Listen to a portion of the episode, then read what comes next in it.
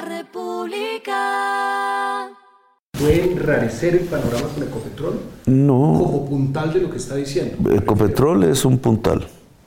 Yo cometí un error, hacerle caso a Ocampo en mantener a Bayona más tiempo del que debía.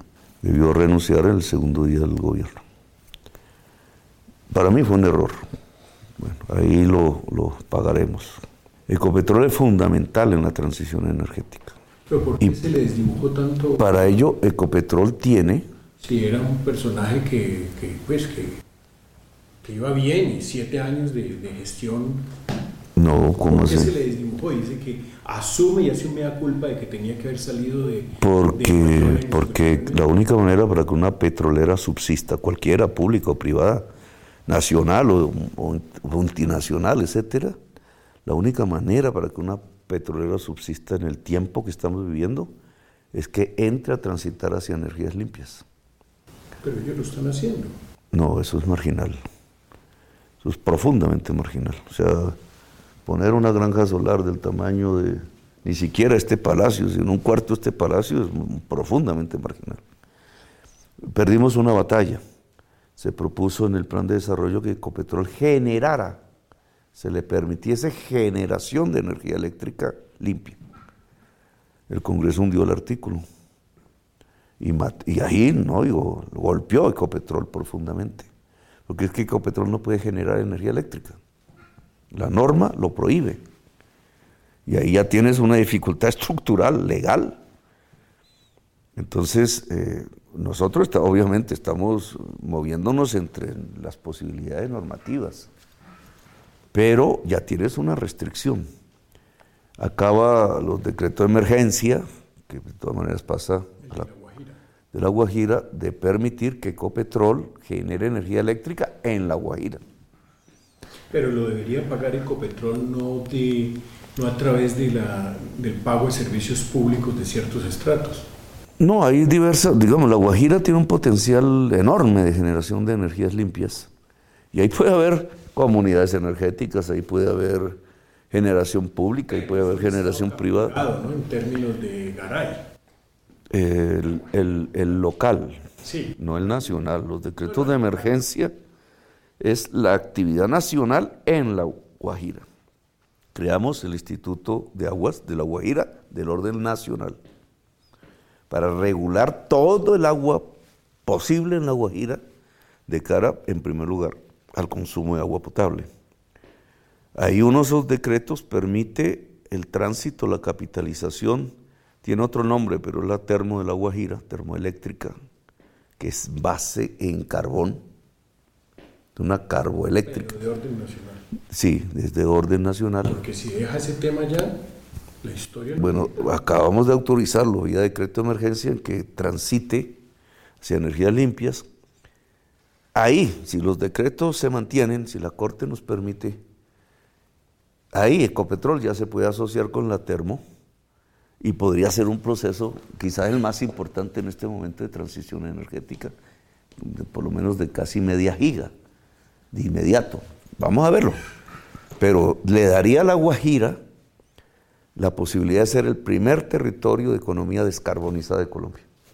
Y ese simple hecho atraería una cantidad de producción, eh, incluso internacional, que se ubicaría allí simplemente porque ganaría competitividad mundial por tener huella de carbono cero. Presidente, ¿quién está al frente de esa idea y que ejecute? Porque es que como idea es muy bien, pero uno ha visto este año que no hay, dicho, como se dice en Colombia, En- en- sí, pero en la idea concreta que acabo de mencionar, que es decretos, ya no son ideas, están, hoy es así, ese es el decreto, lo que pasa es que es de emergencia, entonces tiene unas, unos filtros, ¿cierto? Que es el Congreso, que podría modificarlos, o es la Corte Constitucional, o es el Consejo de Estado. O sea, tiene unos filtros que no me permiten, pero están decretados. ¿Y quiénes son los dolientes de eso? De que se pueda producir en esos dos dolientes lo que queremos, que es una economía descarbonizada para la Guajira. Pues Ecopetrol, gerente de Ecopetrol, gerente de la Termo. Y ya. Y una plata, obviamente. Pero es una posibilidad que espero se pueda concretar, porque eso cambia la historia de la Guajira. Hay más, son 12, 15 decretos. Digamos, y, la Guajira, si los decretos se aplican, eh, cambia en su historia. Es decir, la emergencia fue pertinente, en mi opinión. La Corte Constitucional va a ser un hecho que yo quiero, creo que tiene características mundiales, porque ha decretado para el día, bueno, no tengo aquí la fecha, una audiencia, y yo solicité, que es todo el día de 8 hasta las 9 de la noche, eh, de diversos expertos mundiales, nacionales, a mí me toca la primera intervención como presidente, para examinar a fondo el impacto de la crisis climática en Colombia, en La Guajira, y entonces es la primera entidad, ni el Congreso de Colombia, al que pertenecí, ha tenido una oportunidad de, durante todo un día, de analizar a profundidad el principal problema del mundo, de la humanidad de hoy, la crisis climática. La primera institución que lo hace, y es una de las primeras instituciones judiciales del mundo que se mete en el tema. Ya hay algunas, hay unas precursoras, pero a mí me parece un, digamos, una decisión, no sé cuál será la decisión de la Corte, porque de ahí sigue ver si la emergencia va o no va.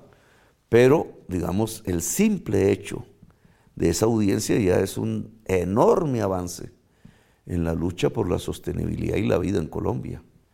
De ahí la Corte Constitucional yo creo que sale diferente, porque entra al nudo gordiano de la problemática de la humanidad del día de hoy.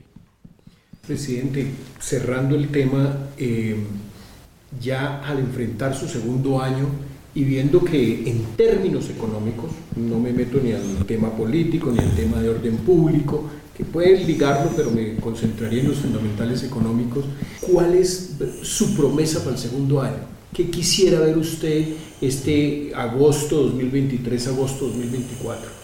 ¿Qué quisiera ver en términos de fundamentales económicos? ¿Mayor crecimiento? ¿Bajar? Hay una serie de temas, digamos, gruesos, que obviamente lo que queremos ver es avance real, sustancial. Ejecución, ejecución, Entonces, reforma agraria, ¿cierto? Eso se mide en hectáreas de tierra entregada a campesinos, concreto. Eh, transición energética, eso se mide en gigas de energía eléctrica limpia generada crédito a la economía popular, que es donde están los puestos de trabajo. Y, que, y que es una medida contracíclica. ¿ah? Eso lo haría a través del sistema financiero. Del sistema financiero, el que tenemos y el privado.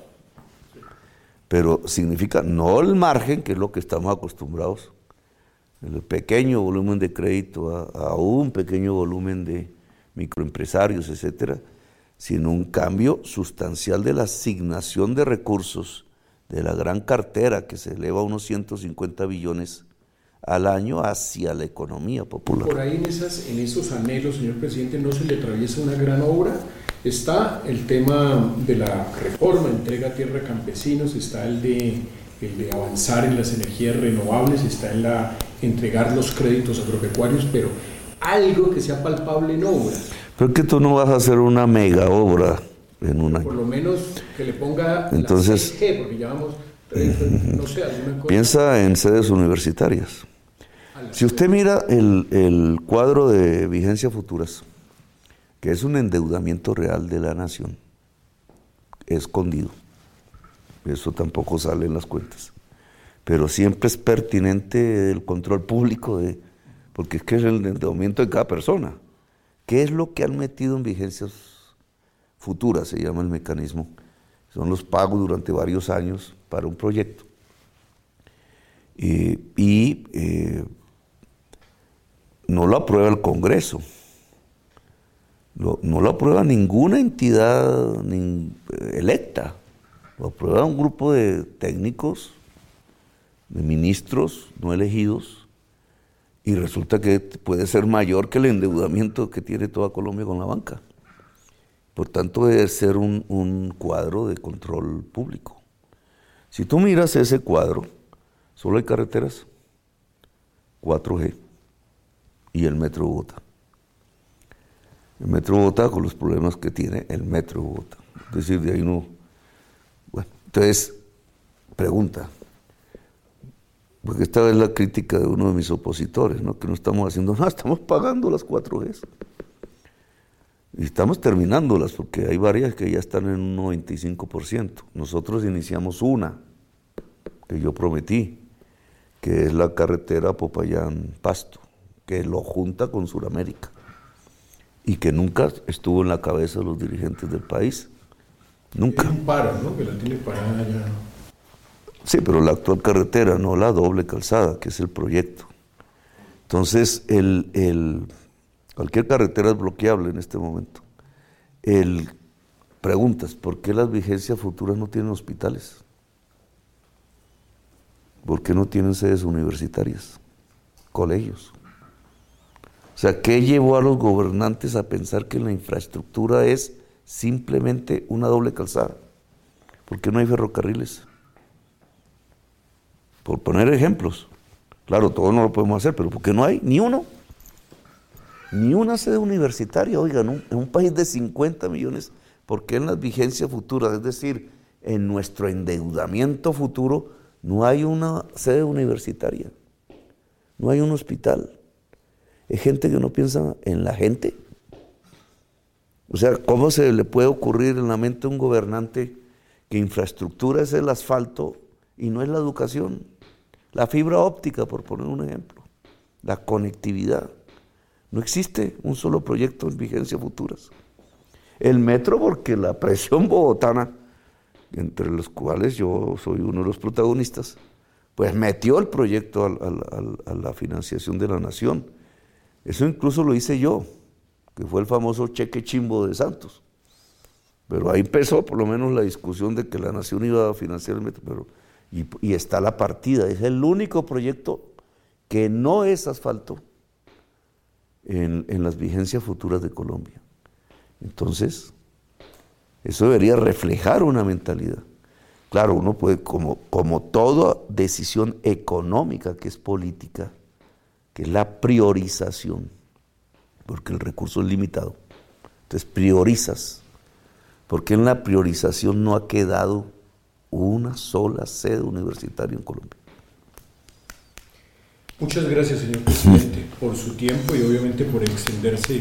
Bastante, me tiene que dedicar todo el periódico.